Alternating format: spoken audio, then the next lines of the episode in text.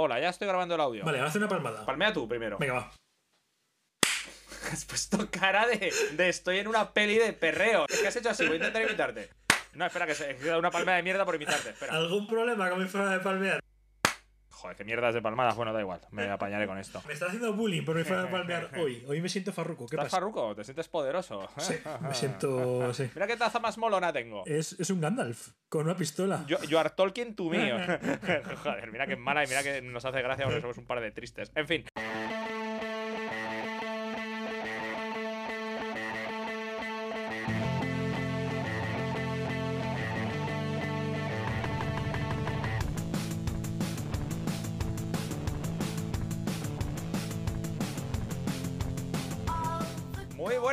A todos los que nos escucháis. Hoy venimos con otro programa especial de Cuéntame de qué va. ¿Qué tal estás, Manu? Muy bien, muy bien, estoy muy bien. ¿Tú qué tal, Alfonso? Eh, ¿Dirías que estás óptimo hoy? Bueno, estoy bien. Joder, qué poca gracia y alegría traes hoy. Bueno, ay, Dios. Venga, va, di tú, ¿qué tema traemos hoy? Además te apetece a mí más que a mí hacerlo, realmente. Vamos a puntuar las pelis de Marvel. Porque sí, porque podemos. Vamos a hacer un especial películas de Marvel, en las cuales vamos a dar nuestra nota y opinión de cada una de ellas, a ponerlas en una lista, a clasificarlas y objetivizarlas como si fueran productos destinados a. Bueno, lo que son al entretenimiento y vendidos en masa por Disney.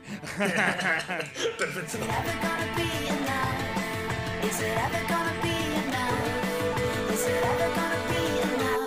Vale, Vale, muy bien, muy bien, muy bien, sí, sí. pues entonces O sea, lo que vamos a hacer idea es. Sí, dilo, dilo, dilo, dilo, dilo. Vamos a dividirlo en las fases que lo dividieron y un poco, más, ¿no? Porque vamos a dividir en cuatro bloques, porque la fase 3 se fue un poco de madre. Sí, son 11 pelis. Así que vamos a hacer fase 1 y en otro programa haremos la fase 2, en otro la fase 3A y otro la fase 3B, que básicamente vamos a cortar, por la mitad pues porque se fue un poco... son muchas pelis. Sí, sí. Muy. Uy, qué bien lo has explicado hoy, Manu. Estoy súper contento. Y a cada peli la idea es ponerle nota tú y yo y luego hacer una media, hacer como un super ranking o algo así. Y dar un poco de los motivos por los que les damos más o menos nota. Cada programa iremos sumando las pelis de la nueva fase. Sí. Él es el primer programa, entonces vamos a tomar la fase 1. Vale. Y luego puntuaremos las seis películas que conforman la fase 1. Luego, cuando hagamos la fase 2, añadiremos esas seis las de la fase 2 para que la lista se vaya actualizando. Vale. Y Manu, yo creo que podríamos hacer también un quinto programa que es como de predicciones de lo que va a ser la fase 4. Vale, vale, mira, eso no habías hablado, me gusta. Ya hicimos un especial Spider-Man, pero podremos hablar de cosas como los superhéroes chinos que nos vienen. Es que por fin voy a tener a Sanchi, a Sanchi, que, que podría ser a Sanchis. Joder, como antiguo aficionado al Madrid, tener a Sanchis como héroe Marvel me encanta, tío. Al Cortun. me parece chachi. Pues nada, Manu, introduce tú. ¿Cuál es la primera película de la fase 1 que vamos a hablar? Vale, no, la, no la primera, voy a decir las seis, ¿vale? Para tenerlas claras. No, no, no, pero vamos a la sorpresa. Luego decimos la última y luego ya hacemos la lista al final. Ah, vale. Todo el mundo sabe qué películas hay cada fase de Marvel. No les pregunten los Reyes Godos, pero sí las putas pelis de Marvel se las saben en orden. Pero tú te sabes los reyes godos. Ah, no, No. Wenceslao, tú dices Wenceslao primero, Wenceslao segundo. Por ejemplo, si no lo tienes claro, júgatelo con un Wenceslao. ¿Te imaginas el universo godo? Es como el, el típico estudio que ha llegado tarde a las modas y dice, ¿qué nos queda? Libre derechos, los godos. Pues venga. ¡Oh! Recadero primero, la película. Y luego haremos los godeadores.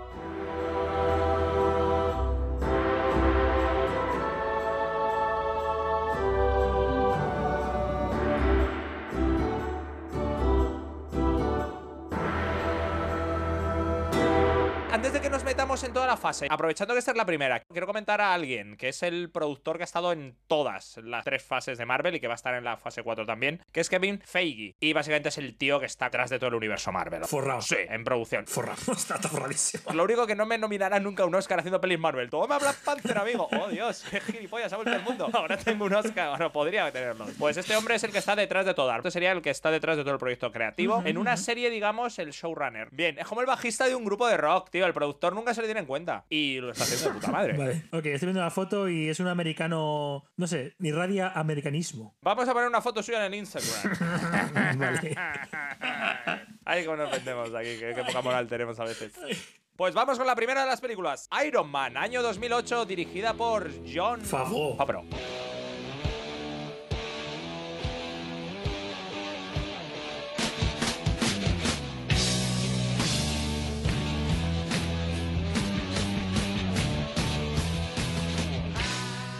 Que es el del Mandaloriano, de Mandalorian. Sí, sí, sí. De hecho, sale en la peli como actor, también es actor. ¿Qué dices? ¿Quién es? ¿Quién es? Es el guardaespaldas de Iron Man, el tío salao que El sale. de que se ha mantenido hasta todas. sí, sí, sí, es él. El que está con la tía May de Spider-Man. Sí, es él. ¡Qué grande! Es John Favreau, es un tío muy grande. Vale, vale, vale, vale. Sí, sí, sí, sí. Ah, bueno, pues mi- mis días es. Total, ahora sí, al Eh, turrón. vale. Iron Man 1, ¿qué te parece a ti, Manu? Ah, no, me parece muy buena. Me parece un antes y un después en las pelis de superhéroes, ¿vale? Porque antes teníamos Spider-Man, la original, la de Tobey Maguire o Maguire, Maguire, como sería. Y teníamos Y era como algo muy. No sé. Yo a mi padre le decía yo no ver un de superhéroes y ponía los ojos en blanco en plan.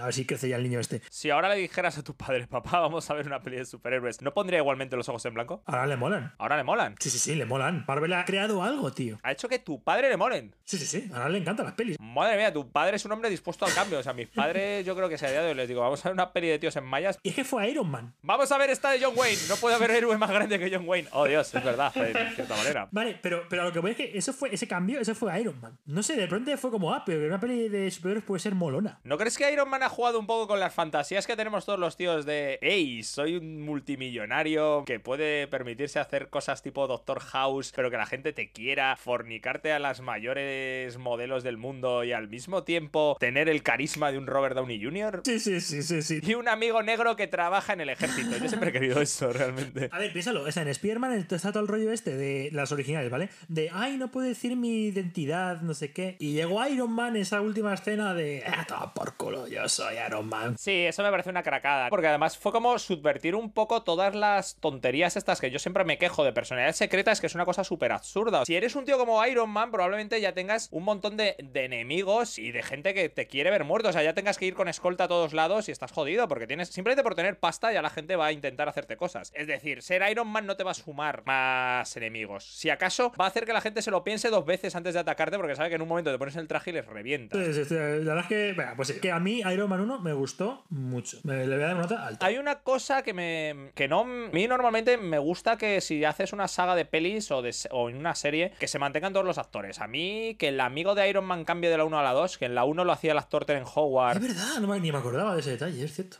En la 2 lo cambiaban por Don Cheadle, que me parece un actorazo, ¿eh? Vamos, Hotel Ruanda, Traffic. Pero es verdad que, joder, si has empezado con Teren Howard, al final. Hombre, te puede pasar, ¿no? Como Regreso al Futuro, que de repente uno de los actores se ponga farruquito y diga, pues quiero más dinero, quiero más tal, y después vete a tomar por culo. en el fondo, hombre, tú lo echas mucho en falta. No, ni me acordaba de él. Cuando lo has dicho así como, ah, es verdad, ese cambió. Mantuvieron el, to- el tono de piel, ¿no? Lo único que... Yo me imagino, me imagino al, al que has dicho, al productor, en plan de, quiero un negro y lo quiero ya.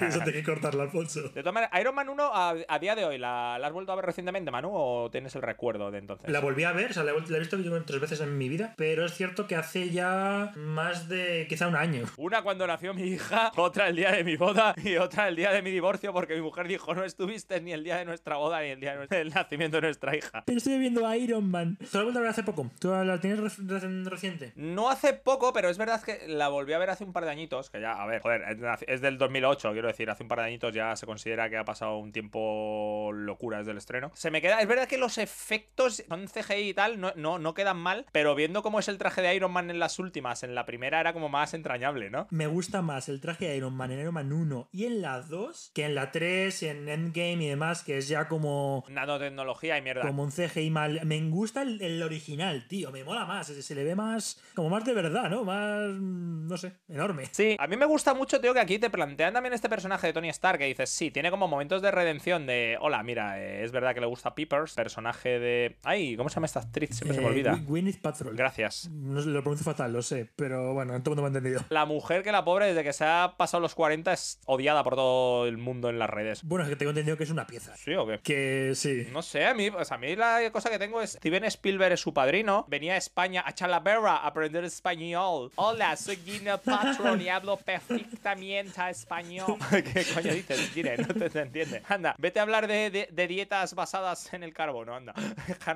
En el carbono.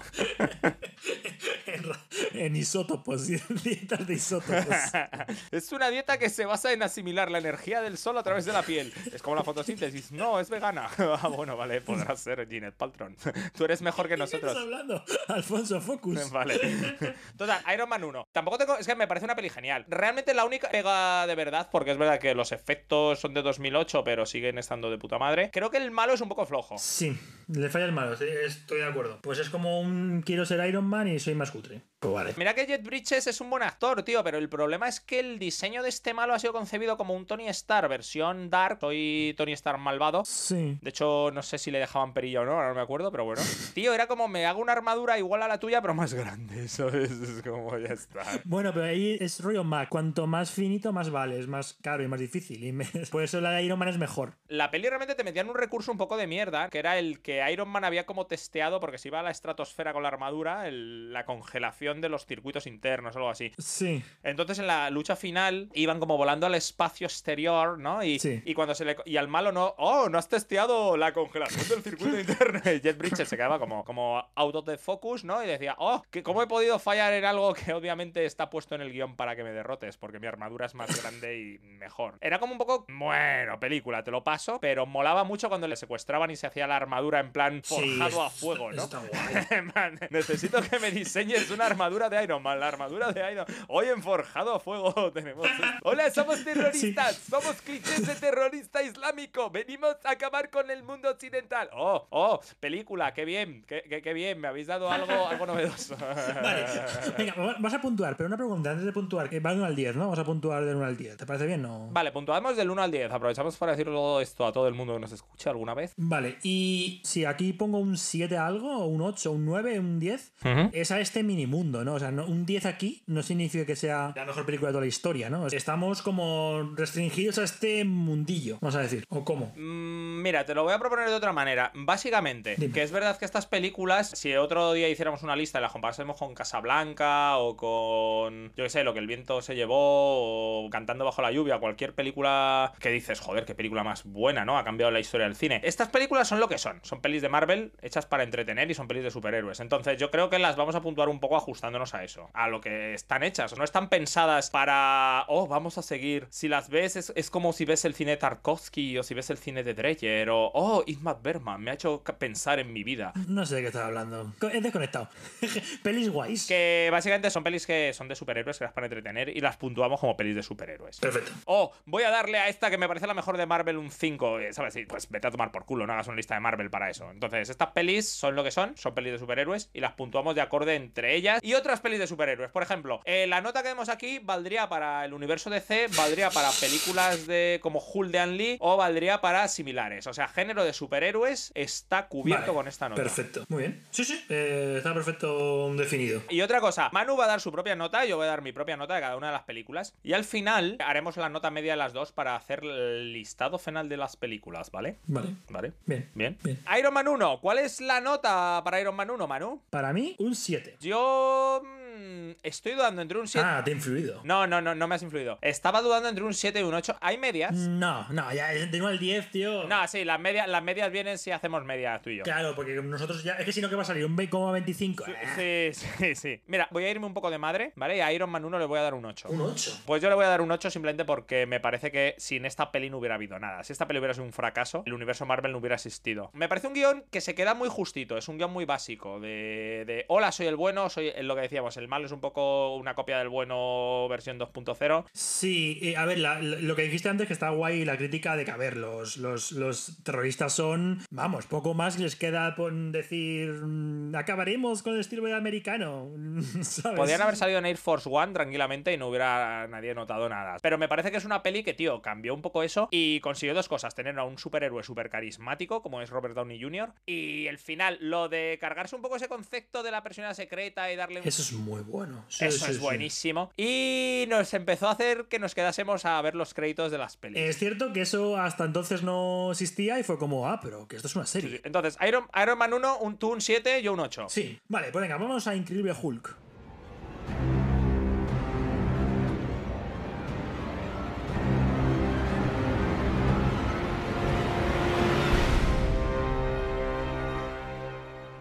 Increíble Hulk, del mismo año. Voy a ir con la verdad por delante. La he visto una vez en la vida y no pienso verla más veces. Yo también la he visto solo una vez en la vida, en el cine, y no la voy a volver a ver en mi puta vida. es que, de hecho, el malo quién era, es que ni me acuerdo del malo. Es que ni me acuerdo. Sí, sí, sí. El malo es un actor de puta madre. ¿Te acuerdas de las pelis de Reservoir 2 de Tarantino y todo esto? Tim Roth, no sé si te suena. A ver, di pelis de él, porque si no, sinceramente. Era el protagonista en Reservoir 2. Si no te suena por eso, ya también me estás jodiendo la vida. En Pulp Fiction era el tipo que iniciaba la película en la cafetería con su novia, uno de los atracadores. ¿Has visto For Runes? No, esa quiero ver, no, ya, sí, la tengo pendiente. Esa película, él era el botones que enlazaba todas las historias. Bueno, sí, estoy viendo la. Sí, es un tío, un tío farruco. Es un actor muy asociado a los 90, realmente. Es verdad que luego ha hecho series para televisión, como una que era una especie del mentalista. Es el señor naranja de Reservoir Dogs y eso le hace molar. Cualquiera que nos oiga lo va a localizar por Bien, eso. bien. ¿Puedo dar un dato que estoy viendo ahora mismo así rápido? Sí, sí, claro. Va a volver al universo cinematográfico Marvel en She-Hulk, una serie que van a hacer de la prima de Hulk. Aquí en España era Hulka. Sí, sí, ya, perdón, sí, vamos a decirlo en español, Hulka. Hulka tiene su gracia. La verdad es que realmente esta película ha sido lo que ha pasado siempre que tienes a Edward Norton de prota. Puedo meter mano en el guion y puedo meter mano en la dirección y puedo meter mano en todas las cosas y al final, por eso Edward Norton, aunque seas un tío con pues uno de los actores con más talento que ha dado, se supone que Hollywood, no haces películas Pero- porque eres un tocapelotas. Sí, entiendo, entiendo. El director de esta peli es Luis Leterrier. No es que sea un tío muy guay, pero tenía hechas las pelis de Transporter. Eh, a mí esas me gustan esas pelis, ¿eh? Sí, la 1 estaba bastante bien. Pero luego tiene mierdas como Furia de Titanes 1, Furia de Titanes 2 y, y dices, Dios mío, para mí son de las peores películas que he visto en mi vida. Son duras, son duras, sí, sí, sí. Aquí probablemente ha sido como un hombre de paja en manos de Edward Norton. Hull no mola mucho, como está hecho digitalmente tampoco. Del mismo año que Iron Man esta peli, pero digamos que el traje de Iron Man más metálico yo creo que cuela mejor. Hull queda como la mierda. Yo te voy a decir, por ejemplo, a mí de Hulk me gusta más la peli de Eric Bana, ¿eh? Sí. Que fue súper criticada y que la gente la odió y me acuerdo y fue como, pues la prefiero a esta. Es que el director es An Lee, a mí me parece una buena peli, ¿eh? A ver, buena, buena tampoco. Pero es, yo la veo mejor que esta. Yo te digo una cosa, esa peli se la critica mucho, pero realmente es una de las pelis que la manera de ser dirigida y tal, más tiene que ver con un estilo de cómic. o sea, Sí, eso es verdad, me acuerdo de que hacía como, como viñetas, ¿no? Sí, pero no solo la, la división a veces de la imagen en viñetas, sino recursos que son como muy del cómic, ¿no? O una imagen de repente estática y una explosión de fondo y cosas así. De hecho, el Hull, el Hull de esa peli no dista mucho. Eso que creo que, que esta peli es como de seis años Lo, estoy- después lo así. acabo de mirar, te da el dato, es de 2003. O 2003. sea, habían pasado cinco, Cinco años, años. ¿vale? De la última vez. El Hull de aquella peli estaba bien. Era como el de esta, realmente. No lo veo yo. O sea, yo Eh, no sí, sí, recuerdo mucha diferencia. Técnicamente no veo diferencias en, en el bicho verde. Yo en esta peli de, de Hulk, tío, me fallaban muchas cosas. Uno, me fallaba, me fallaba Liz Taylor como la chica en la película, era terrible. Terrible, terrible, terrible. Era como lo peor. Era, era lo, lo que decimos que a veces algún actor está en una película con el piloto automático puesto en plan de dadme mi dinero y me iré de aquí cuanto antes. Y me voy de aquí y ya está, sí. Haciendo un Marlon Brando. Hola, soy Marlon Brando en Superman. Bueno, o soy Marlon Brando en Apocalipsis Now. O soy Marlon Brando en la isla de Doctor Mono. O en general soy Marlon Brando porque siempre ha hecho lo mismo. Hasta en el padrino hubo que convencerle al hijo puta. Y luego, oh, qué gran actor es Marlon Brando. Vale, un, un segundo. eh, la actriz es la de Arwen, de Seis Anillos, que es para ponerle cara a la chica. Sí, Liv Taylor, la hija de Steve Taylor, cantante de Aerosmith. Es que, a ver, Alfonso, una cosa, solo tú te sabes el nombre de los, de los actores. La gente normalmente, como yo, como tú no, pero como yo, pues es como, ¿qué ha hecho? Dime, dime una peli que yo haya visto. Ah, vale, ya. Arwen, pues Arwen. Arwen, bueno, también salía en Armageddon, era la hija de Bruce Willis en la peli, la, Que la sí, novia de pero todo el mundo ha visto los anillos. Y si no lo has visto, y si alguien ha visto los anillos, está muerto por dentro. Y si no has visto Armageddon es que no has tenido vida. Sí, sí. De hecho, una cosa, la chica de Ar o sea, Arwen, en el universo cinematográfico Marvel ha desaparecido, por ejemplo, no ha vuelto. Hombre, ¿cómo va a volver? Si solo salían Hulk, si unes a alguien que lleva el piloto automático puesto, con un no le interesó a nadie, con un ¿pero qué cojones está pasando? Pues ¿cómo va a volver Arwen? O sea, es imposible. Bueno, a ver, venga, va. Eh, nota para Hulk. Hulk, hay una cosa que me revienta. A ver. Te pone como un poco la miel en los labios porque te saca como que están desarrollando el suero del super soldado del Capitán América Hmm. y se lo inyectan a Tim Roth. Y al principio es Tim Roth teniendo un poco poderes de Capitán América. Entonces, Tim Roth, cuando es Tim Roth, me mola. Cuando ves un actor molón, que es el señor Naranja, diciendo, wow, es el super soldado. Pero es que en la peli muta y le convierten en una mierda digital, ¿no? En una especie Hmm. de Doomsday, pero que aquí es abominación. Es un malo de Hulk que yo no conozco. Ah, era, el Hulk rojo era el malo. Tío, el malo era un- realmente era un militar que te había convertido a este tío en super soldado para derrotar a Hulk porque no le gusta el color verde, creo. Yo, mira, le voy a dar. Le voy a dar un 3. Voy a salvar un poco. Es que no sé ni por qué le doy un 3. ¿Estás seguro, Alfonso? A ver, hombre, sale Tim Roth. Mira, fue la segunda peli después de Iron Man. Lo bueno es que salieron en el mismo año, ya no había marcha atrás y Iron Man fue un éxito, pero si hubiera sido por esta peli se hubiera caído el universo Marvel. Ya no ha habido una peli más en solitario de Hulk. Sí, sí, sí, estoy de acuerdo. Va a ir con, siempre con Thor. La peli de Ang Es mejor, aunque no sea oficialmente del universo Marvel. Si alguien quiere ver una peli en solitario de Hulk, es mejor que se vea esa. Los efectos son cutres, el guion es una mierda. Y hay una cosa que me encabrona mucho. El plano final es Edward Norton como haciendo zen. Y de repente le hacen un zoom a los ojos y los ojos están verdes y sonríe a cámara como, ¡Ey! Soy guay, ¿verdad? No, tío, no lo eres. No molas, es Hulk, eres una amenaza ahora mismo. ya no sé. Vale, vale, vale. Bueno, pero un 3 entonces. Un. Sí, un 3. Mira, saliéndome del universo Marvel. Creo que a quintas y sextas entregas de Loca Academia de Policía le daría un 3 o así. Ya un 2 lo reservo para cosas como. De House of the Dead. House of the Dead le daría un 1. Pero, o sea, cosas ya muy. eh, Mortal Engines, yo creo que. mm, o Eragon, Eragon le daría un 2, probablemente. O sea, esta me parece mejor. ¿sabes? Claro, no, yo 3. soy más bestia. Yo a Aragorn le di un 0. A esta eh, le voy a dar el 1. Porque para mí me marca el- la base. O sea, no existe nada peor que esta película. En Marvel. Entonces, para mí es el 1. Entonces, bueno, pues queda una media, pues ya está. Bien. vale, pues Perfecto. yo un 3. Bien. Entonces, bien, vale. Bien, bien, bien. Muy bien. Pues Manu, presenta tú la siguiente. Iron Man 2.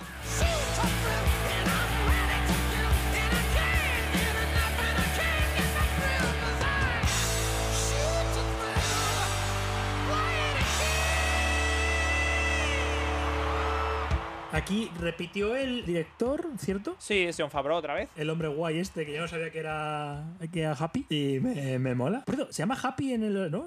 En plan, imagínate, ¿cómo te llamas? Me llamo feliz. Yo esta peli me, me ha pasado una cosa- curiosa. Yo no la vi en su momento. Yo la vi en el cine. Yo no, yo la vi después y me acuerdo no me gustó nada. Me gustaba super hater. La cosa es que me la vi hace un mes y dije, pues está guay. Como cambió mi visión totalmente. Fue como, pues el malo me cae bien, aunque el malo, el ruso, me, no sé, me, me parece curioso. Me mola ver a los superhéroes en problemas de- del día a día, ¿no? a mí eso me hace gracia. Eh, son problemas como los que tenemos tú o yo, ¿no? Necesito contratar una supersecretaria que esté a buenorra. Mira, es Scarlett Sí. Johansson. Bueno, venga, la contrato. Problemas del día a día. Oh, me han llamado para competir en el circuito de Mónaco y no sé qué traje ponerme, el azul o el verde. Oh, oh, Tony, es verdad. Oh, problemas que tenemos gente normal, como tú, como yo, como tú.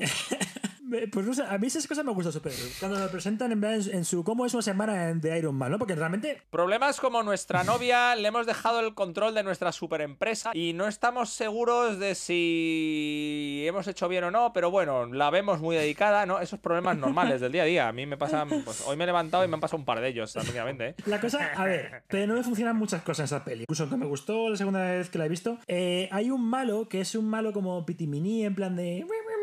Que va como vendiendo armas al ejército. Es terrible. Es que sobra. Es Sam Rodwell. Ese tío es un puto crack, ¿eh? El actor. El actor será, pero el personaje del- parece terrible. Es el de Industrias Hammer, que es muy crack. Sam Rodwell. Mira, Sam Sí. Rodwell es el puto genio, Manu. Es que el problema es que tú no conoces a los actores de las pelis. Tú vas al cine y les tratas como, como, como mierdas. Como no conocías a- al pobre Tim Roth. No conoces a Sam Rodwell. Les tratas como, ah, os escupo en la cara. Actores. Pero dadme más producto. A ver, no sé, a ver qué ha hecho este hombre. Venga, va, dame, venga, dame datos. Pues para que te enteres, fue el malo de Los Ángeles de Charlie. Uno. Eh, vale, La de Drew Barrymore, Cameron Díaz y Lucille. vale, venga, continúa, continúa. No, me- no me ha impresionado, no sé si a decir No, hombre, no. Hizo la peli de Moon. Esa peli me encanta, es un peliculón. Era el prota Sam Rodwell. Es verdad. El hijo de David Bowie era el director. ¿Por qué sabes tantos datos tan aleatorios? También salían tres eh, anuncios en las afueras. Esa peli está muy bien también, sí. Sam Rodwell es un buen actor. El problema es de verdad que es uno de estos actores que la gente normalmente no lo suele reconocer. Sí, estoy de acuerdo. Y Sam Rodwell es una especie de segundo malo que no eres sumamente malo, simplemente eres avaricioso, que a Tony Stark le llevan como a juicio porque dicen como alguien en su vida privada va a tener un arma de destrucción masiva como es el traje de Iron Man. Tienes que dárselo al gobierno de Estados Unidos. El tío que le está haciendo eso es luego en las pelis del Capitán América, el senador ese era de Hydra. En la peli te meten como cosas muy sutiles ya del- dentro del universo Marvel. Ah, es verdad. Sí, sí, sí. Me mola el malo que hace Sam Rodwell. Te están utilizando otros, como este tío, que es el de Hydra. Ha soltado a los perros cogiendo un tío como el que luego es el látigo este, ¿no? El látigo cepa, iba a decir, ¿cómo se llama? No sé cómo se llama tampoco. ¿eh? White Plus. Era, no, era el látigo, sí, ¿no? El... Yo no tiene nombre, en ningún momento se pone nombre de, super, de supervillano. Es... No sé, no, no, sí tenía nombre, ¿eh? La, la, la Tusky. La, la, Latigotuski. Latigotuski. No, no, no, no, no. Se llamaba, se llamaba, se llamaba. Es Whiplash, lo estoy viendo ahora. Ah, White Blast. Sí. Pero vamos. Como Iván Vago, White Blast. ¿No te da la sensación de que podía haber sido más? Sí. Más peligroso. Me mola mucho cómo es el personaje, cómo lo han hecho, simplemente porque tienes a Mickey Rourke. Hay gente que les gustan las secuelas de George Lucas de Star Wars de episodio 1, 2 y 3, les gusta Mace Window y, y les gusta Mace Window básicamente porque el actor es Samuel L. Jackson, porque el personaje no hace una mierda. Y el personaje no dice nada, ¿no? De hecho, si está ahí y dice, hola. Pero es Samuel. Aquí es un poco lo mismo. Es Mickey Rourke. Entonces, si tienes a Mickey Rourke, es como, Dios, molas mucho, tío. Es que simplemente las pintas que llevas, que, que vas así por la calle sin atrezar. Quiero decir, es que tú vistes así en tu día a día. Es que tú ya, no sé, tu cuerpo después del boxeo y de toda la mierda que te has inyectado, has quedado así y molas. Él en la peli del luchador de, de, eh, Darren Aronofsky, flipas. Pero es que aquí parece el mismo personaje. Realmente dices, es que, es que eres tú otra vez, tío. Es que eres así. Es que le ves y podría ser el tío de los mercenarios que simplemente está poniendo acento ruso un poco. Y- y- y te voy a decir una cosa, no la he visto en versión original, porque como la vi en su día en el cine, la vi doblada. Pero me mola mucho. Es que tiene un loro, yo qué sé, ¿sabes? Tienes un loro blanco. Sí, es que el personaje es, mola, mola un montón, pero luego cuando se enfrenta es como, ay, que, que poco... mm, El problema es que mola más en el primer enfrentamiento que tienen, que es como el de calentamiento en las carreras, Sí. porque Sí. va con el traje de tal, que también dices, oye, te acaban de atropellar y es verdad que el traje que te has hecho son látigos de energía, pero no es una armadura. Eres un ser humano normal, muy mazado y muy estropeado por la vida. Vale, es ruso. No, es Mickey Rourke. Es Mickey Rourke. Mickey Rourke habría funcionado como actor para Hulk. Eh, transformado sí, ¿no? Era, era sin transformar. Hola, soy un hombre enclenque y le ves ahí que, que el traje está a punto de petar, ¿no? Que de saltar los botones. Pues el problema es que ese tío tenía como un diseño más original en las carreras en Mónaco y luego le pones una armadura que era como la que tenía Jet Bridge. En la 1, sí. Simplemente que sí. tenía un látigo más y dices, joder, esto es muy cutre, ¿no? Aunque me... A mí es una peli que yo creo que me falla un poco por eso, que me estás dando muchas cosas A- molonas. A mí, sí, exacto. Yo le voy a bajar nota por ese potencial perdido. Me alegro haberla revisto porque yo la iba a suspender y al reverla fue así como, ah, no, tiene cosas muy guays, pero se queda, tío, a medio gas. Sí, yo creo que le pasa un poquito eso. Hombre, es verdad que esta es la peli que te presenta Scarlett Johansson y a Máquina de Guerra. Sí. Scarlett Johansson, digo, a Viuda Negra. Directamente se llama Scarlett. Es una peli más que yo creo que es más transición a siguientes películas. Sí, estoy de acuerdo. Como un capítulo en medio de una serie. Sí. Venga, nota. Yo sé lo que voy a poner. Si quieres se la doy yo primero. Venga, vale. Yo le voy a dar un 6. Igual, le doy un 6. Lo mismo. No hay Sí. mucha Sí, sí. discusión. Pues Bien. siguiente. La siguiente es Thor.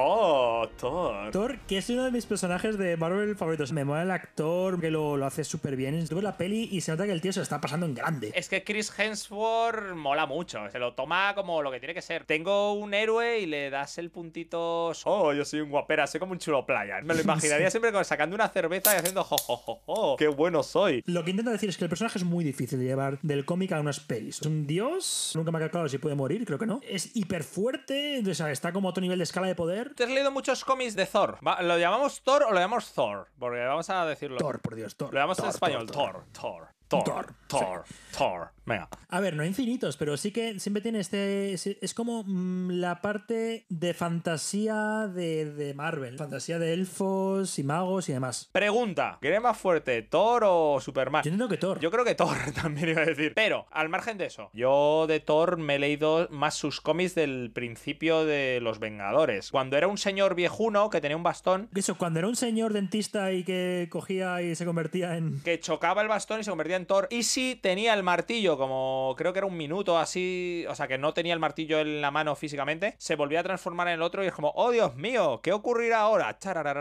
Yo tengo ese Thor. Luego eso creo que ha cambiado, ¿no? En los cómics. No sé decirte cuándo, ¿vale? En Ultimate, por ejemplo, es un hippie súper farruco desde, desde el origen. ¿no? Desde el mito cero. Sí. Claro, pero por ejemplo, lo que has dicho, yo el Thor que tengo es el de Chris eh, Hemsworth. O sea, me parece que él lo ha hecho el personaje y por eso me cae bien Thor. Pero yo no conocía al Thor de los Te cómics. entiendo, porque sí, originalmente lo que decías tú, originalmente no era el Thor de las pelis, era otra cosa. Tenía que transformarse y tal. Y de hecho luego iba cambiando. Por ejemplo, yo tengo una saga de Thor que siempre ha coqueteado con las pelis, que era eh, Thor Unworthy, en plan de indigno, Thor indigno, que va de cómo pierde el martillo, ¿no? Y siempre está coqueteando un poco con eso también las pelis, porque la uno va de que le quitan el martillo. Siempre en Marvel han tenido como el concepto de vamos a crear un superhéroe, pero que tenga debilidades como más humanas. Pero por ejemplo, yo creo que con Thor el concepto inicial era que Thor en su, digamos, personalidad secreta. Sea un señor que es muy débil, muy jodido y muy tal, y que si necesita el martillo y depende del martillo y estás fastidiado. Pero me parece que lo que luego ha sido en los cómics, ¿no? Que es lo que han pillado también en las películas, es básicamente jugar más con el concepto de arrogancia y de eres un tío Sí. que tienes que aprender humildad y que tienes que aprender a ser un héroe de verdad. Y es un poco como Iron Man, ¿no? Iron Man en las primeras películas es como voy sobrado porque soy el puto amo. Y al final, a ver, es, este programa avisamos, va a haber spoilers, quiero decir. Deberías haber avisado al principio, pero bueno. Sí, ¿no? Pero bueno, todos sabemos cómo acaba Iron Man. Pero el Iron Man de la fase 3, del final ya de, de todas estas películas, no es el mismo de la 1. Sí, de Iron Man 3, digamos. Y Thor le pasa un poco lo mismo. Empieza siendo un arrogante, un Va cambiando. Thor empieza metiéndose en una pelea con los colegas, que es el equivalente a pelea de bar, ¿no? En un planeta. No, no es un planeta porque somos Sí, dioses, sí, pero sí. es lo mismo. Thor me parece el personaje con más cambio de todos, más elaborado de todos. De cómo empieza en Thor 1 a cómo acaba en Endgame. Y me gusta mucho la escala de poder, que creo que era muy difícil de entrada. Es invencible, pero no. Y que lo han hecho guay. Y que mola. Oye, ¿me parece algo del, dir- del director de Thor? O no sé, como tú siempre dices cosas de los directores. Es Kenneth Branagh. ¿Te suena? Miento, no sé decir. O sea, no sé. Voy a decir que sí, para que no te metas conmigo. Obviamente no me suena nada. Kenneth Branagh es actor y director. Como actor, para que la gente más friki tenga una referencia, ¿te acuerdas de la segunda peli de Harry Potter? La del basilisco. Sí, me acuerdo de ella. Venga, dime. A ver, ponme a prueba. Es el profesor este de defensa con artes oscuras que era como un hola niños. Oh, el Buenísimo. Lockhart o Lockhart o algo así. Lockhart, sí, sí. Que era como sí, un sí, fracasado. Buah, buenísimo ese personaje. Es ese tío. Para que te hagas una idea, Kenneth Branagh tiene tablas de teatro a muerte. Yo le conozco sobre todo por hacer adaptaciones de obras de Shakespeare al cine. Tiene una versión de Hamlet que es maravillosa. Creo que es del año 95, pero no estoy seguro, ¿eh? Ahora si me cambias el año es porque veo que estás buscando datos a muerte. Es del 96, ese que has tirado súper bien, vamos, has tirado ahí. Sí. Bien, pues esa versión de Hamlet está. Kenneth Branagh era el director, me parece recordar. Y él era el el personaje que hacía, vamos, el personaje principal de Hamlet. En esa peli que salían como todos los actores de renombre de la época, tranquilamente. Sale Kate Winslet, sale Charlton Heston haciendo un cameo también, sale Robin Williams. Pero vamos, que, que tranquilamente como 15 actores de, de primera línea. Para mí es una, una película que te diría que, que todo el mundo debería ver. Y dura casi cuatro horas, ¿eh? Dura cuatro horas y es el texto de, de, de Shakespeare íntegro, que lo vas a pasar mal.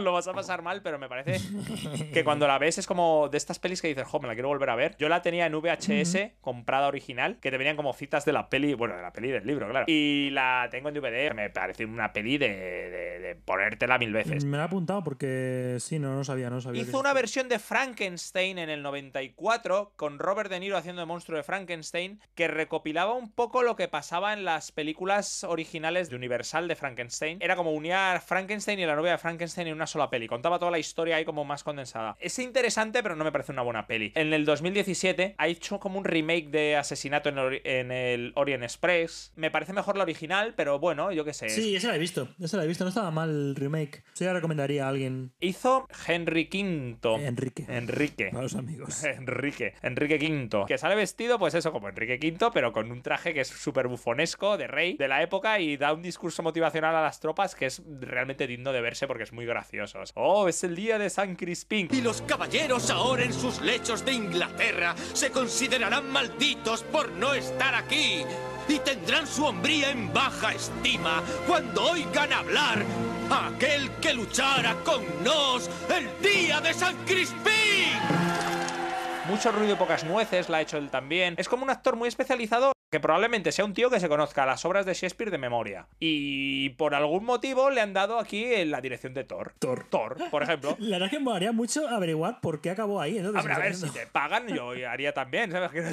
Ahora te he sentido entonces la última escena, tío. La última escena de Tori Loki, como muy Shakespeareana casi. Sí, ¡Tú eras mi hermano! A mí me parece que él, donde brillaba realmente era a finales de los 80-90, que era eso, cuando se puso, o sea, cuando le daban pasta pre- precisamente por adaptar a Shakespeare y se, y se vino arriba, ¿no? En plan de Enrique V, los amigos de Peter, mucho ruido, pocas nueces, la flota mágica. Y Thor, me parece que bebe mucho de, de esa influencia de Kenneth Branagh, tío. Es lo que dices tú, ¿no? El, tienes al personaje más poderoso de Marvel e irónicamente la peli acaba como con una cosa que es un arco emocional de ¡Era mi hermano! Pues cógemela con la mano. Le pone, y le pone me parece genial, le pone el martillo en plan, bueno, no te levantes, anda. A ver, es de las pelis eh, en general peor valoradas de Marvel. De las que menos notas tiene y a mí es de las que más me gusta. A mí me funcionan muchas cosas. El humor de esta peli, los chistes de esa peli, porque siempre ha habido chistes, me parecen geniales. A mí esta peli me parece que tiene un montón de actores super guays. Mira, justo, Sí. justo, justo me baja nota Natalie Portman. Me parece que está un poco por estar. Exacto, tío. Es terrible. Lo hace fatal. Y es que además se nota que está molesta. Está jodida por estar ahí. Natalie Portman me da la sensación de estoy aquí por el dinero, pero me jode además Sí. especialmente porque en, en las de Star Wars no podías estar ahí por otro motivo que no fuera el dinero. Y allí, dentro del infierno, no se lo estaba tomando a mierda. Pues te tengo una, mala noticia. Es que ahora va a ser Thor ella en el, la- Thor 4. A lo mejor ahora lo hace bien. Lo que me revienta es un poco como que has repescado fichas. Sí. Estoy deseando que me saquéis de esto y de repente esto se vuelve un fenómeno y estoy deseando volver a entrar. Entonces me pareces una hipócrita de te has metido en Star Wars entonces por la fama de Star Wars y luego te has comido una trilogía de mierda en la que has hecho un personaje de mierda. Te metes en Thor y estás con el piloto automático porque te habrán pagado muy bien, pero en el fondo es que te han sacado, es que cuando en otras pelis te están diciendo, no, bueno, está muy ocupada y no puedes salir, ¿sabes? Es que básicamente en Ultron, en Vengadores Ultron, Thor es que, Sí. no, es que es muy, está muy ocupada porque hace cosas muy científicas y no puedes salir más, ¿sabes?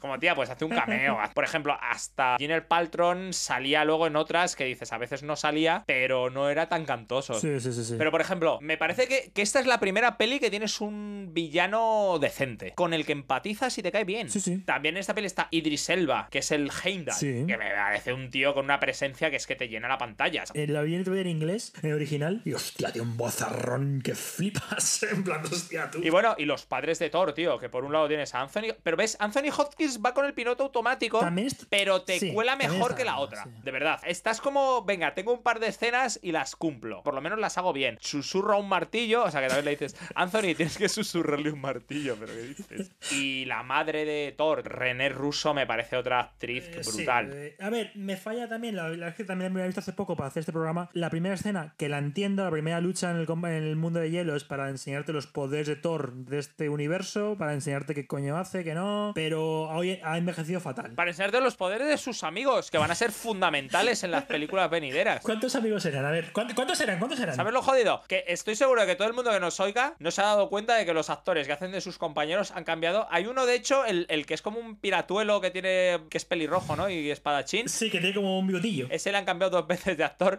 y nadie se ha dado ¿Por qué, cuenta. tío? Es que no. Por cierto, la chica, que es la única chica de sus compañeros, salía en la serie Kyle XC, haciendo de la mujer más perfecta del mundo. No me acuerdo ahora de su nombre, porque ya tengo una limitación de datos, ¿no? Pero. tiene límites. Pero también ha, ha desaparecido un poco como Lunch en Bola de Dragón, ¿no? De repente aparece, Sí, de hecho, aparece Radis y, eh, y ella no vuelve a aparecer nunca más. Aquí pasa Estoy de acuerdo. eh, De hecho, tuve que mirarlo en plan de, pero esta piba no es la de Thor 3, ¿no? ¿Qué ha pasado con ella? No se sabe. No, no. Valkyria, ponemos a Valkyria, no vuelve a aparecer. ¿Cómo se llama esta? Va, no lo voy a ni a buscar. Es la de Kyle XC, es, es, es que además está en secundaria. Es más secundaria que la de cómo conocía vuestra madre. Sí, de hecho dice un par de frases y ya. Un dato curioso, a mí me suena en los cómics que es la novia de Thor. Y en las pelis de pronto es como, hola, ¿quieres algo? Y otro, no, solo tengo ojos para la tía esta, que es súper aburrida. Que, oye, nos hemos enredado mucho con Thor 1. Yo le voy a dar un 7, ya te lo digo. Ah, yo también. De verdad, mira, te apunto. Ah, bien, bien, bien. Sí, bien. sí. No me enseñes las demás puntuaciones, no quiero saberlo. estamos muy, muy complementados. Ah, mira, pues si tú tienes ya apuntadas tus puntuaciones, las digo yo primero y así no hay extrañeza. Venga, va. Sí, sí. Yo le voy a dar un 7 porque me parece que está bien la peli. Y tiene una cosa que luego no vuelven a tener las pelis de Marvel, que es este rollo un poco que le da Kenneth Branagh. Oh, estoy en una obra de Shakespeare y voy de guay. Muy bien, muy bien, muy bien. Pues venga, siguiente. El Capitán América.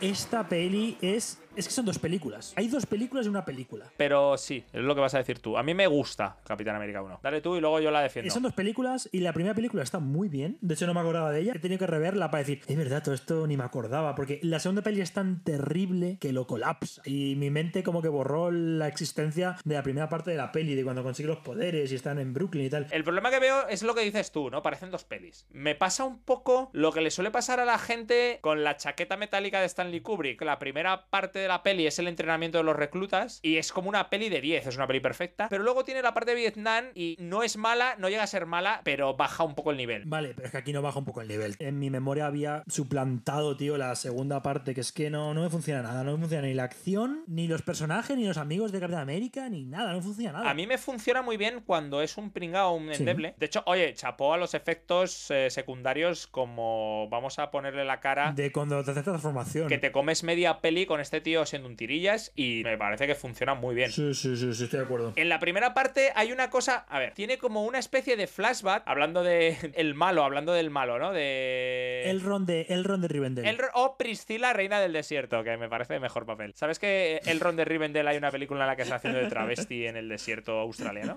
Me encanta darte estos datos, mano. Vale, vale, vale, vale. La cosa, tío, ese actor me mola y el malo de Capitán América es lo peor. Me parece peor incluso que los malos de Iron Man que llevamos, Sí, ¿eh? sí. ¿Te acuerdas? En esta parte, la gente comentaba mucho que las pelis de Marvel tenían unos malos que eran una mierda. Y es que era como con razón, ¿sabes? Porque de momento. Joder, sí, es que salvo Loki, eh, uff, duro los malos. Sí, sí, Sí, seguro. sí, sí, sí. De hecho, por eso yo creo que Avengers tiene a Loki de malo, porque como es el único que podemos salvar de aquí, que los demás no dónde cogerlos. Que, bueno, a ver, te digo, el director de esta No peli ha hecho nada más, yo creo, en la vida, tío. es Joe Johnson. Y yo le voy a respetar solo por una película, ¿vale? A ver, tiene dos películas buenas, ¿eh? Yo lo he dicho, tiene dos películas que me parecen maravillosas. Venga, dilas tú, a ver. Tiene Jumanji, que para mí es una peli súper guay. Esa es maravillosa, sí. Esa para mí sí, es verdad. Respeto, respeto. Tiene The Rocketer, que no está mal, que es del, no- del año 91. No sé qué es. Es una película como, imagínate, que se inventa como una mochila voladora y la quieren los nazis. Y sale el cráneo rojo. Hola, soy el cráneo rojo. Aún no he salido, pero saldré en su filmografía. Tiene otra que es un poco así, que es El Guardián de las Palabras con Macaulay Culkin, que es no, mezcla, esa a mí me encanta, tío. Esa a mí me mezcla me animación y tal. Pues es de este señor. Buenísima, tío. Me encantaba. Yo Jumanji, la del año 95, la defiendo mucho, me gusta mucho. Para críos, pero me mola. Jumanji es muy buena, tío. Luego empieza el dolor. Parque Jurásico 3. A ver, no es tan mala. Te digo que yo si me pones El Mundo Perdido y Parque Jurásico 3, probablemente me quedo con Parque Jurásico 3. Bueno, vale, pero es lo que dices tú siempre, entre malo y mega malo. Sí, no, la verdad es que las dos son terribles. Realmente, yo el mayor fallo que le veo a Parque Jurásico 3, bueno, hay dos fallos. Uno, no puede ser que Alan Grant no esté con la doctora Sal. Escucha, escucha, Capitán América, que se nos va de madre. Sí, tienes, tienes razón. ¿A quién coño se le ocurre matar al tiranosaurio para ponerte otro dinosaurio que no le importa a nadie? ¡Espinosaurio! Pero, pero sí, tienes razón, Capitán América. Vale, vale. La primera parte es como que me mola mucho, de verdad. Sí, estoy de acuerdo. El problema del Capitán América, para mí la peli cambia totalmente cuando va a rescatar a sus amigos a la base de los alemanes y los trae de vuelta, que le hacen como un ¡Ué, el capitán! ¡Cómo mola el capitán! ¡Ay, el capitán! Estamos muy de acuerdo, sí. A partir de ahí va todo a cuesta abajo, sin frenos. Pero es que a partir de ahí te hacen un montaje súper de mierda con escenas en plan montaje de cada miembro del grupo del Capitán América que te sudan los cojones, que hay un chino incluso, ¿no? Un chino, un irlandés con boina y, y mostacho Y sí, y un. Sí. Gente sí. súper random y, les ponen una escena a cada uno para lucirse. Pero que no me importan esta Van a gente. morir, es que sé que están muertos. que Y son escenas como súper random, ¿eh? en plan de me pongo en el debajo de un tanque y lo exploto, con la música ahí súper épica y hago un salto mortal y mato a un nazi, ¿sabes? Dices, pero esto es muy ridículo. Pero hay una escena que me da particularmente vergüenza ajena que implica al malo a Cráneo Rojo y es, llega Cráneo Rojo conduciendo su coche, que su coche es como una especie de coche Batmóvil absurdo que tiene una calavera con, con serpientes o algo así, una mierda, llega como al borde de una colina y ve al fondo una base, una de sus bases explotando y en llamas y hace ¡Ah! y da un, un golpe con los puños al volante, en plan de ¡Condenación! ¡Ah! Y digo, a ver, a ver, a ver, a ver, a ver, a ver, a ver, película, ven, ven un momento, ven un momento. Esta escena es muy ridícula ya, ver, ver una reacción que es como condenación golpeando un volante de un coche. Pero es que además dices, esto solo tiene dos posibles explicaciones. Cráneo rojo. Estaba, estaba en su puta base, ¿vale? Y dice, me voy a coger yo solo el coche. Además, yo solo porque me gusta conducir, no quiero choferes, me divierto conduciendo yo. Me voy a coger el coche y me voy a ir a la base. A la base esta de ahí porque ahora el fin de pues lo paso más feliz, estoy más fresquito, me hago ahí. Y Mejor te, tiempo. y te vas. Se queda mejor tiempo. Pero en el puto tiempo, imagínate que la base está en, yo qué sé, en, en Toledo, ¿vale? O sea, o algo así. Entonces tú te coges el coche y tardas hora y media. O en Ávila, ¿no? Una cosa así, tardas hora y media, Segovia. Y dices, además hay un cochinillo al lado de la base que, que te, vamos, que te hace la boca agua. Entonces, en el tiempo que tardas, hora y media, dos horas, tres incluso, venga, va, o la base está en Málaga, te vas hasta allí, cuatro horas, cinco, venga. En ese tiempo le ha dado tiempo a los aliados a llegar a hacer un puto trabajo de SWATs de con el Capitán América y tal, reventar la base, mearte en los planes alemanes, o sea, pero con el Capitán América bajándose la bragueta y decir, toma, nazi, digo, Hydra, toma, oh, me meo en ti. Y pirarse, que este tío llegue y, y vea el desastre en plan de condenación en tres horas, ¿eh? Tres, cuatro horas han hecho eso. O tú ya lo sabes, pero no te crees al tío de la radio, dices, no me fío, porque ya me intentó engañar un día que no me dio 20 duros. Y entonces dices, pues me voy a verlo con mis propios ojos. Y cuando llegas, dices, ah, pues era verdad. Y haces condenación y golpeas. Perfecto. Bueno, habría una tercera opción, ¿no? Tú sales de la propia base y a medio camino a la otra base dices, se me ha olvidado, se me ha olvidado la cartera que tengo y el DNI y vaya marrón. Entonces das la vuelta, vuelves a la base y cuando llegas está en llamas y dices, mierda, mierda, ¿por qué no pillé Securitas Direct? ¿Sabes? Es que, es que es una mierda, es que es una escena de mierda. La busques como la busques, es una basura de escena, tío. Pero es que esa, esa segunda parte de peli mantiene ese tono, o sea, de escenas súper chorras de Steve Rogers hace un salto a cámara lenta tirando el escudo hacia la cámara mientras saca una bomba de un tanque, rescata a un perro de otro tanque y en su lugar pone a un ladrón. Y, saca, y pone- saca una foto de su novia para que la vea la novia en plan de, oh, mira, tengo una foto que tuya. en el no, sí, reloj". Que es, lo, que es lo peor, que es lo peor de todo. Venga, nota, yo tengo nota elegida. ¿Qué vas a ponerle? Le- le- yo De primero, hecho, de hecho primero. bueno, eh, bueno, pero aquí tiene lógica. Mm, Está eh, el puto Tommy Lee Jones, pero no vuelve a salir en el universo Marvel nunca más. Bueno, pero ¿por qué? Joder, está. Porque era viejo y ha muerto. Oye, por cierto, hay dos escenas que a mí me molan antes de darle nota. Que me parecen que es lo que hace que esta peli. Bueno, hay tres realmente. Pero me parece que hace que esta peli brille. Bueno, hay cuatro. No, es que ves, tiene como escenitas. cuando, est- cuando es un pringao y está en el callejón, lo de podría estar así todo el día, me parece que eso es, es lo Hombre, eso lo mantienen, ¿no? De todas las sagas, sí. es lo que es el Capitán América, que aunque no tengas fuerza, tienes la voluntad de hacer las cosas. Lo de la granada me parece brutal. Y me mola que ahí el personaje de Peggy Carter hace ademán de hacer ella lo mismo, ¿no? De, de saltar ella también a tapar la granada y dices, jo, es que ella también mola mucho. O sea, Lo del mástil y la bandera me parece súper crack también. Bueno, a mí eso no. Reconozco que eso fue muy Mulan y es como este. Muy Yo Mulan, pero Mulan esta ay, escena. tío. Y me parece que esta peli tiene el mejor final casi de todas las pelis de Marvel. Cuando despierta en el futuro y- en el hospital falso, ¿no? Y se da Y cuenta. ese final de llego tarde a una cita me parece de los mejores que hay en Marvel. Sobre todo porque ellos dos tenían mucha química y me da pena de verdad que no puedan volverse a ver. Si quieres digo yo primero la nota ya que tú las tienes apuntadas, Manu. Venga, ok, venga, dime. Yo a esta peli le voy a dar un 7 por esos Sí, últimos vale, motivos pues. que he dado. Yo le doy un 4. Pero tío, o sea, pero te están pasando como 20. Está bien, no sé, pero. ¿En serio? Sí, sí, sí. ¿Un 4? Sí, sí. Pero tío, de verdad te pesa Tío, tanto. me pesa, me pesa el malo, me pesa. A ver, está, forz- eh, está forzado como hacer que esté vivo. Pero no te da un poco como 50-50 la peli, el primer inicio y el segundo. Y luego, tío, me parece eso, que a mí me compensa mucho. Es que a mí el primer inicio me parece un 7, vamos a poner. Y el segundo me parece un 2. Y la escena post créditos no te la puso morcillona en el cine. En la escena de él con el saco. Sí, que no puedes sobre una peli una escena post Ah, tío, pero venías de un final también morcillón. Hay una escena que tú no has nombrado que está, en mi opinión está muy bien, que es cuando él está vendiendo bonos, dando puñetazos a un Hitler falso. Y eso es una escena meta porque el Capitán América es un personaje creado para eso. Sí. Se creó como propaganda americana para conseguir dinero para la guerra, Segunda Guerra Mundial, para vencer a los nazis. Eso me ha gustado mucho. ¿No te mola también ese momento de ¿sabes lo que estás haciendo cuando va a rescatar a los otros? Y dice, claro que sí, he noqueado a Hitler más de 100 veces. Pa, pa, pa, pa. Está siendo, me parece que está siendo muy duro, pero bueno, te, te lo admito. Va a quedar como la mierda esta peli, pero bueno, ¿qué se le va a hacer? A, mí me parece que es una peli está Es bien. que es... Me sobran 20 minutos tal cual del metraje. De esas cosas como la escena de la base ardiendo, lo del tanque. Pero la peli en sí me parece que, que luego las escenas que sí que son buenas son muy buenas. Pero, pero bueno, es tu nota. Pero suspenderla. Sí, tío. Es que estás a un punto de, de mi nota Hulk. Hijo del averno. A ver, yo veo más baja por lo que veo. A ver, que, que hay mucho margen, tío, de 1 al 10. Joder, ¿quién iba a pensar que ibas a ser tú el, el profe malo? Es que esto se demuestra. Yo soy como el que siempre hace el vaya, comentarios sarcásticos sobre este tal, pero luego doy buenas notas. Luego tú, ¡Ey, chicos! Soy yo. Llamadme Manu. Ja, ja, ja, ja. Y luego, toma un 3, toma un 4. Toma. Suspenso. Bien, vamos a Vengadores que tenemos que ir cerrando ya, hombre.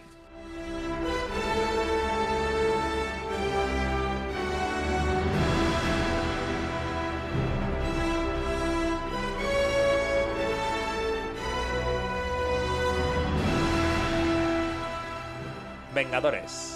Avengers. Es verdad que yo en su día recomendé como que los Vengadores la podías ver un poco independientemente. Sí. Pero en el fondo es una peli que te vienen preparando de otras cinco pelis. Unir todos los personajes en una peli, a los actores y de repente todo ha tenido un enlace que es el tercer acto en toda la fase 1, que es un, el objeto este mágico. Eh, me pareció muy épico y creo que marca un antes y después, ¿eh? Vengadores. Lo que han hecho con esta película es súper difícil. Sí. Pero llegar a este punto de decir, me has hecho no una saga de pelis, es que me has hecho distintas películas de personajes distintos que ahora tienen que interaccionar entre ellos y que en todas las pelis me has ido dando pautas para que en esta peli esté. Lo que dices tú, el tercer acto viene del Capitán América. De hecho, eh, sale, sale en Thor. Sí, ya te van diciendo todas estas cosas. Va- El, el resto de personajes te los van presentando en sus pelis. Ya, es que claro, ya no vas con ellos. En, este, en esta peli, por ejemplo, no te desarrollan nada a los protagonistas, pero porque has tenido una película para cada uno de ellos. Incluso para Hulk. No ha repetido el personaje. Bueno, pero yo qué sé, sí, que antes me quejaba de, de Terence Howard y Don Cheadle, pero esto es como Edward Norton y más Ruffalo. Que dices, hostias, es que sí que es un cambio de actor. Pero tío, me has preparado la película en todas las demás. Me has preparado todo lo que está pasando. Y aquí simplemente es como una especie de clímax. Sí, pero muy molón. Josh Whedon aquí, que es el director, vamos, me parece que ha visto muy claramente, son tíos que vienen de pelis independientes y al principio se llevan como la mierda. Sí. Tienes a Samuel L. Jackson y al el agente Coulson, que a mí me parece un personaje que es muy crack. Oh, es un personajazo. Sí, sí, sí.